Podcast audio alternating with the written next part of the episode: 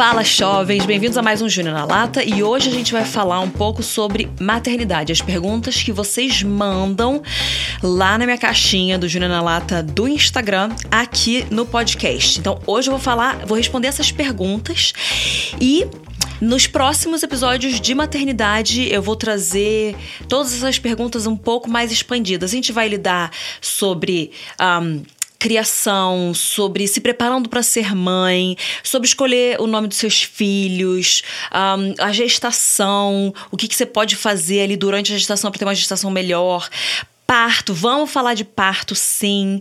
Um, tem mais coisa que a gente vai falar. Criação, ah, correção, que é óbvio que está dentro de criação, né? Mas correção no diálogo, tem correção, uma disciplina palmada? Como é que é? Como que funciona esse negócio? Então, vamos abordar muitos temas sobre maternidade porque vocês pedem bastante, mas hoje eu quero começar respondendo as perguntinhas que vocês mais têm. Então, vamos lá comigo. Pergunta número um: Você sempre quis ser mãe? Isso é uma coisa interessante, porque um, quando. Bom, eu, eu eu nasci numa família cristã, mas eu não conhecia Jesus mesmo por mim.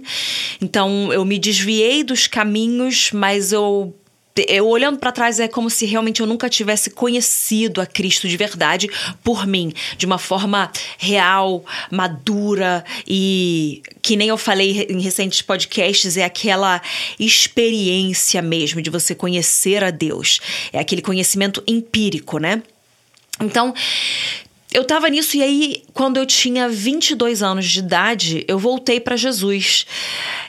E nisso, assim, até os meus 22, o que eu queria, eu queria mudar o mundo. Antes até de estar caminhando com o Senhor, eu queria mudar o mundo. Isso era uma coisa que sempre esteve no meu coração, essa vontade de fazer uma diferença, de transformar e realmente ver a minha vida impactando o lugar onde eu tô. Então eu sempre quis mudar o mundo. Eu queria trabalhar com o meio ambiente, com animais. Uh, e aí, quando Deus me encontrou, foi, ele me confrontou e ele falou assim: os meus filhos são mais importantes do que os animais e o meio ambiente. Foi muito forte, porque eu queria muito focar nisso, sabe? No mundo que ele nos deu e não nos filhos dele tanto. E aí foi, foi, foi tudo muito rápido, muito intenso, muito radical.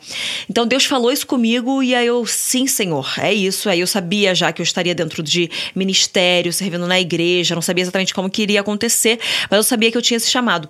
E nessa transição, nessa transformação que o Senhor estava trazendo para minha vida, eu eu pensava assim, Senhor, então eu vou viver completamente para ti. Eu vou entregar minha vida inteira para o Senhor. Eu quero ser missionário nos lugares mais escuros. Foi assim que começou, né? Eu quero ser missionário nos lugares mais escuros. Eu quero ir para onde o Senhor me enviar, para qualquer que for a nação, mas eu quero ir para os lugares mais longe e escuros que existem era o meu coração zeloso de fazer a vontade de Deus. Eu acho que isso é muito nobre, muito digno, sabe? É, nem todo mundo vai para os lugares, vai ser missionário nos lugares mais escuros da terra, como a gente imagina, né? Assim, aquela coisa típica do missionário. Um, e, e eu sentia isso, mas era a minha entrega era minha entrega a Deus. E aí Deus começou a falar comigo: não, um, você. Primeiro, e aí eu falava: eu vou, vou ser missionário nesses lugares, então eu não vou me casar não vou ter filhos, claramente, né? E vou morrer pro Senhor, vou ser mártir. E aí, Deus então começou a falar comigo: não, você vai se casar. Aí eu, mas Senhor, eu quero morrer pro Senhor. E ele falou: não, você vai se casar. Eu, claro, eu obedeço meu Deus, né? Eu não vou, eu não vou ficar questionando. É que o meu coração era realmente de me entregar por ele e, e realmente viver a minha vida inteira por ele. Podendo até morrer por ele. E e aí Deus falou comigo: não, você vai se casar. Aí eu, sim, senhor. Daí de repente ele falou: você vai ter filhos. Mas Deus, como que eu vou levar os filhos para os lugares mais escuros, viver essa vida louca missionária que, que eu quero viver para o Senhor?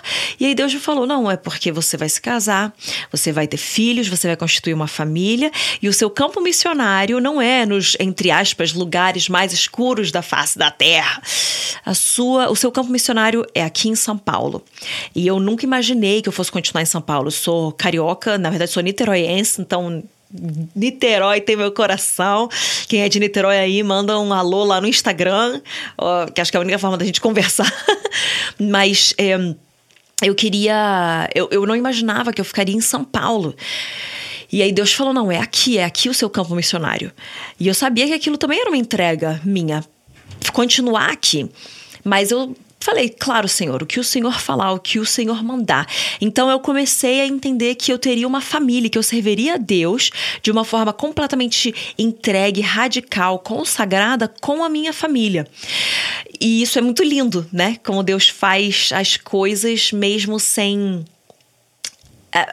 É, eu queria a mesma coisa, a vida entregue, radical e rendida, mas seria de uma forma diferente daquilo que eu imaginava. É, que, o que seria uma vida rendida aos pés da cruz, né? E aí, com isso, isso foi lá em 2000 e, 2010, 2011 que o senhor começou a falar comigo. E aí eu logo pouco depois, assim, porque foi tudo muito rápido, da minha conversão até eu me casar com o Teófilo foi foram dois anos e meio.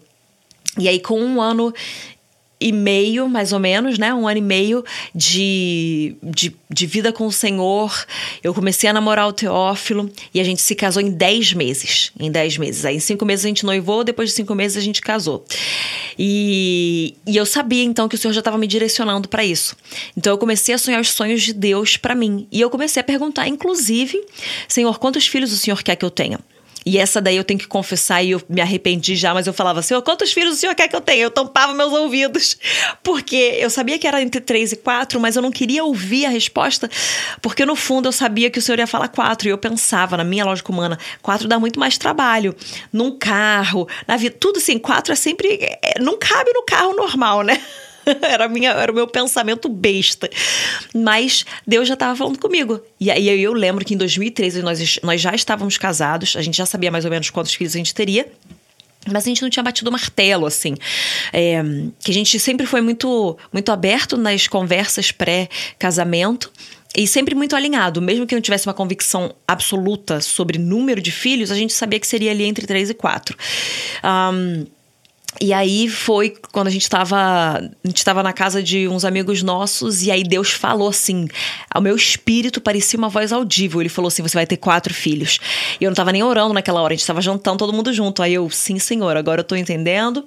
Amém. Inclusive, enquanto vos gravo esse podcast, estou com o nosso quarto neném dentro da barriga, que é a nossa menininha.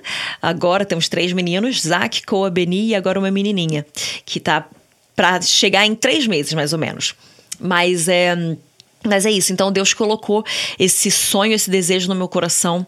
Eu não acho que. Eu, eu, eu, nunca fiquei sonhando tanto e pensando tanto em maternidade e sendo consumida por sonhos de casamento e de maternidade, porque eu queria muito fazer a vontade de Deus, eu queria muito cumprir com o que Deus tinha para eu cumprir aqui na terra. E eu estava focada nisso. Como iria acontecer esse cumprimento era uma coisa que viria depois, iria se desdobrar depois. Mas o que eu estava focada é realmente, Senhor, eu quero te servir com tudo que eu tenho, eu quero obedecer tudo que o Senhor mandar. Era esse o meu coração. E aí Deus foi, foi desdobrando numa. Num, de um jeito assim muito melhor do que eu poderia imaginar, do que eu poderia planejar. E eu amo que os planos de Deus eles são muito melhores que os nossos, assim como a própria palavra fala que os caminhos dele são mais altos. Então, a gente tem que confiar que às vezes a gente tem uns planos e quando vem diferente, não é falar, poxa vida, por que, que veio diferente? Não, é falar, glória a Deus. Se veio diferente, vai ser muito melhor, vai ser muito mais. É, tem muito mais. Tem graça para que isso aconteça. Tem muito mais alegria no processo. Porque é o que ele colocou pra gente. Quando a gente cumpre a vontade do Pai, o nosso coração entra num estado de alegria porque a gente está cumprindo a vontade daquele que nos criou. Mas eu não, não sempre tive esse desejo de ser mãe. O meu desejo maior, especialmente vou falar agora desse, depois do meu novo nascimento, nessa minha nova vida, o meu desejo era realmente cumprir a vontade de Deus e pregar o evangelho e ser luz, ser esperança, levar pessoas a Cristo. Era esse o meu sonho, era esse o meu desejo. Ok, agora o Próximo, como lidar com as mudanças da maternidade. Isso é realmente muito chave, porque Gente, a maternidade ela muda tudo. Eu lembro que eu estava conversando com uma, inclusive ela ministra do evangelho, digamos assim. Pausa para o meu cafezinho, vocês vão ouvir aqui o glup.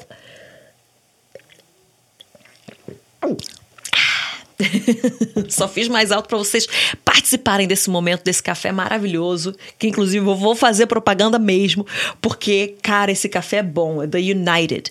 Depois eu vou deixar, quando soltar esse episódio aqui, eu deixo lá no meu Instagram para vocês, mas põe lá United Coffee. É, que vocês vão não vão errar com nenhuma compra dos cafés deles. Mas voltando aqui. A pergunta era como lidar com as mudanças de maternidade. Então, eu estava conversando com essa ministra do Evangelho, uma mulher muito de Deus, e eu perguntei para ela, casada, eu falei: "Você planeja filhos? Como é que é?" A gente tava, porque a gente estava falando de filhos e ela era das três que estavam na mesa, eu, ela e mais uma. Ela não tinha filhos. E aí ela falou: Ah, é que eu amo muito meu casamento. E, e, eu amo demais, é muito maravilhoso, muito perfeito. E eu fico com receio de mudar tudo, porque quando eu falo com as pessoas, elas falam, mas vai mudar tudo, vai mudar tudo. E aí eu olhei para ela, eu e a outra menina, mulher também, né, que tava comigo na mesa. A gente se olhou e a gente sorriu, a gente falou para ela, cara, muda tudo, mas muda para muito melhor. É assim, é uma outra vida, definitivamente não pode esperar que vai ser a mesma vida. Você não pode esperar que as coisas vão acontecer igual, porque elas não vão. Todas as. A sua rotina vai ser alterada, mas um filho entrando, cara, num casamento, constituindo aquela família. Gente, é uma benção tão grande e faz do casal um casal tão melhor. E eu vi nela um medo de uma fala que existe às vezes, ah, que existe às vezes de muitas mulheres. Ai, muda tudo quando você casa. E é como se fosse tipo caos, né? Acabou a vida. Muda tudo, mas mudança é uma benção. Mudança é um convite para um crescimento. Mudança é um convite para um amadurecimento. Mudança é a flexibilidade, é você se manter é, em transformação. É muito bom mudar, é muito bom. Eu, né, fazendo parênteses aqui, que vocês sabem que eu gosto de parênteses, eu assim, cresci mudando.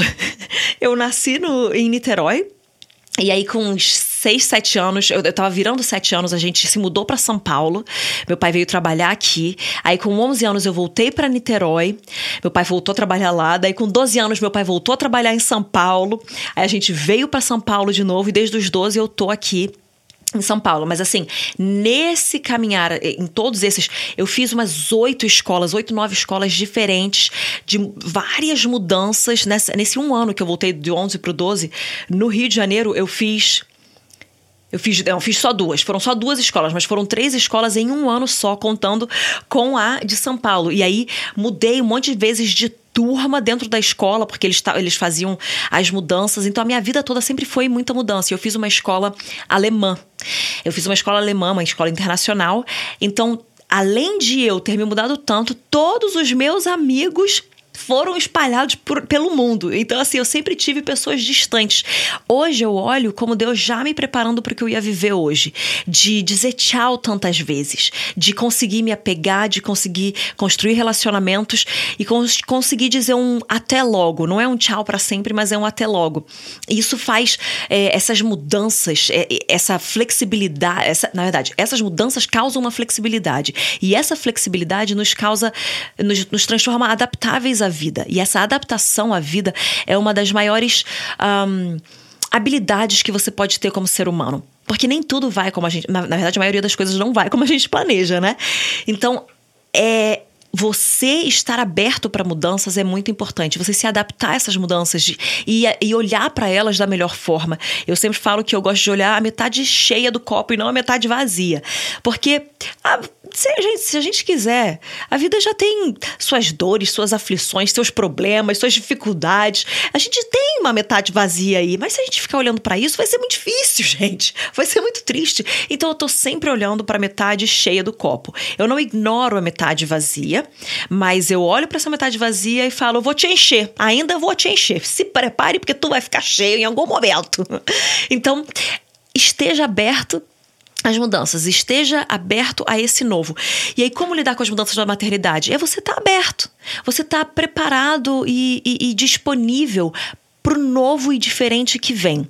Então, acho que uma dica é não não ter coisas estipuladas na sua cabeça de como vai ser a maternidade, como que você vai lidar, é, como, que, como que tudo vai acontecer. Eu acho que você tem que se planejar e entender aquilo que você imagina de criação, de como você vai lidar com as coisas, mas esteja aberto. Talvez você é uma mãe que sempre falou que seria a favor de, por exemplo, livre demanda, mas você chega e você não consegue lidar com a livre demanda de aumentação do seu filho.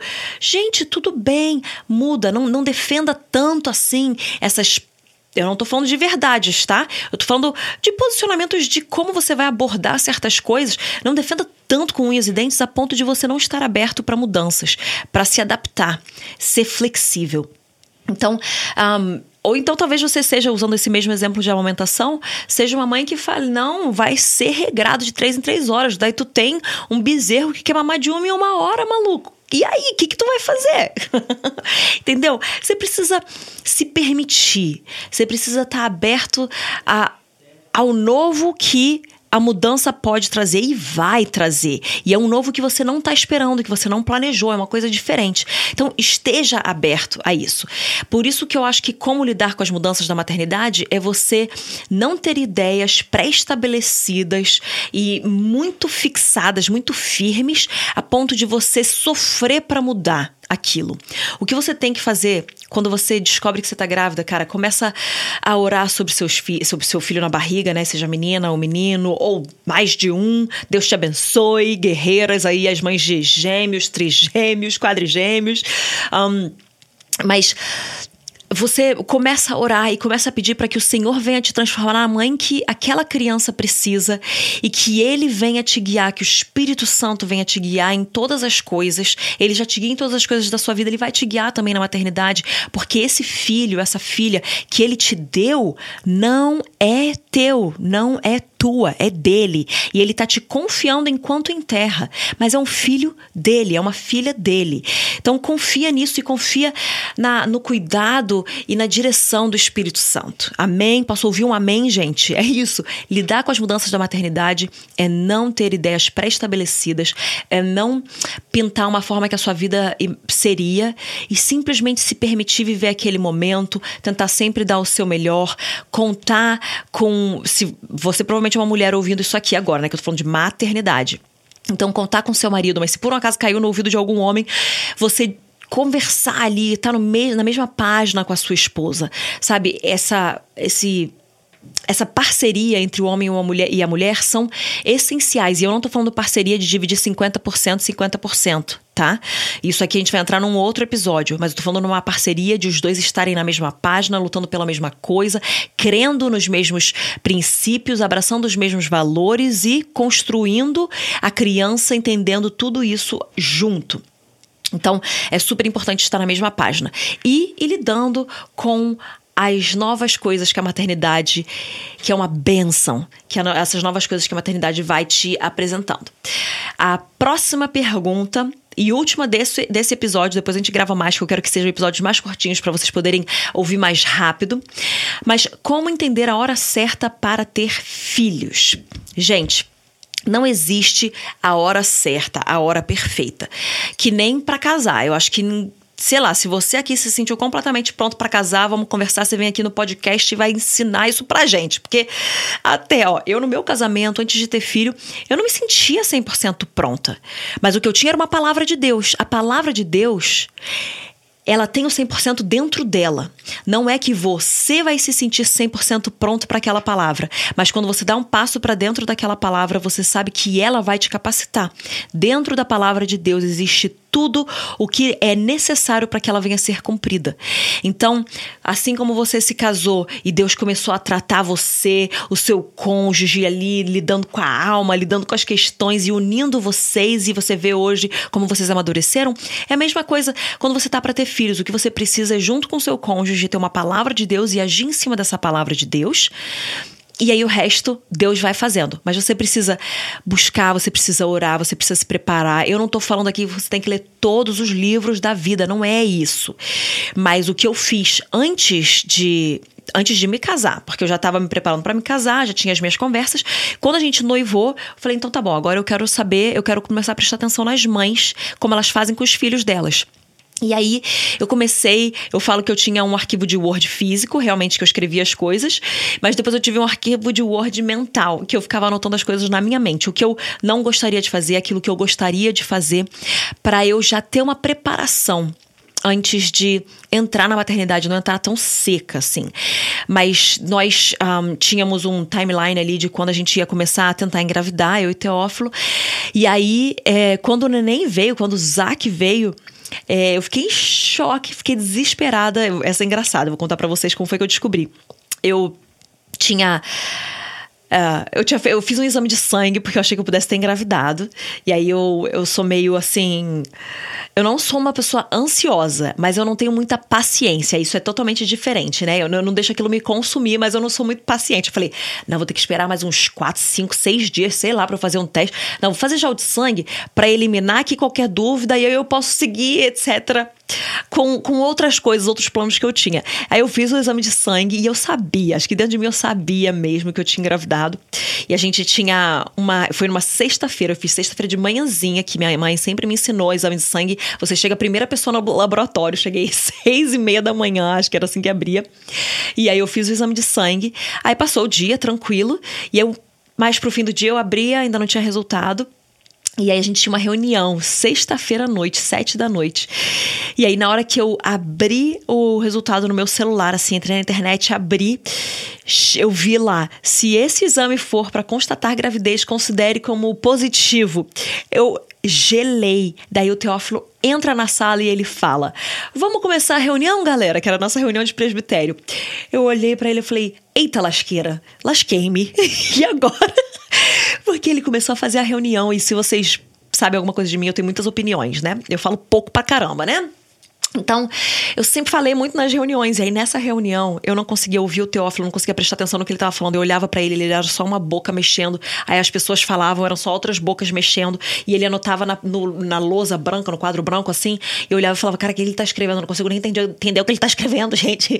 Meu Deus do céu, eu só pensava naquele resultado positivo. Inclusive, foi a reunião mais longa que a gente teve. Foram três horas de reunião. E eu, assim, tensa. Daí, uma das pessoas na reunião. Ele olhava para mim e ele tava me olhando com um olho arregalado. Depois ele me falou, ele falou assim, cara, eu achei que tinha acontecido alguma coisa com você, porque você tava muito esquisita e eu não sei, eu, eu não sabia se você tinha tido uma notícia difícil, se você tinha talvez é, tido uma discussão com o Teófilo antes da reunião, porque você tava quieta e você tava séria e você tava com um olho e uma cara. é que eu tinha recebido a mudança que a notícia que mais ia mudar a minha vida, né? E, e aí eu fui contei pro Teófilo. É, no fim da reunião, não, eu lembro, PS, né? No meio da reunião, o Teófilo percebeu que eu tava quieta e ele falou assim: Não, eu quero saber a opinião do fulano, da fulana e da Júnia, que vocês estão muito quietos hoje. e esse fulano era o fulano que tava me olhando e achando pensando o que, que tinha acontecido com a minha cara, né? E aí eu contei pro Teófilo, ele não acreditou, nem eu tava acreditando, mas a gente entrou naquele, naquele desespero de tipo assim, meu Deus tem uma vida dentro de mim. Daqui a nove meses eu vou parir e ela, essa criança vai ficar para sempre comigo até a minha morte. Ou até a morte dela, mas a minha vem antes, em nome de Jesus, amém, né? Aí o. Daí a gente descobriu tal, que era o Zac, e assim, que alegria. Mas logo quando eu soube, logo quando eu descobri, eu fiquei desesperada, assim, de nervoso, porque eu pensei, eu não tô pronta, eu não sei fazer isso, eu não sei lidar com isso. O temor do Senhor, ele me consumiu porque eu não sabia como que eu iria educar aquela criança. Eu não tinha medo de noites não dormidas, eu não tinha medo de fralda suja. O que eu tinha medo era realmente da criação e da educação. É, então, tudo isso para dizer que a gente nunca se sente 100% pronto. Mas o que a gente precisa é ter uma palavra de Deus, e a gente teve como casal, por isso que a gente começou a tentar engravidar. E é, e aí, em cima dessa palavra, você se move e Deus vai te dar a graça e a capacitação para que essa palavra venha a ser cumprida por exemplo, então, para que eu pudesse criar e educar o meu filho, o Zac. Mas é isso, gente. Então, chegamos ao fim aqui desse nosso episódio respondendo algumas perguntas do que vocês têm sobre maternidade.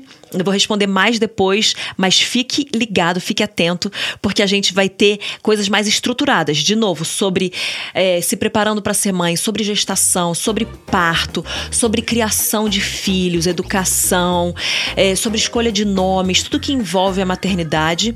E eu sei que vocês vão gostar muito, porque é uma coisa que vocês pedem demais. Então, fica com Deus, Deus te abençoe. Não esquece de compartilhar e até a próxima.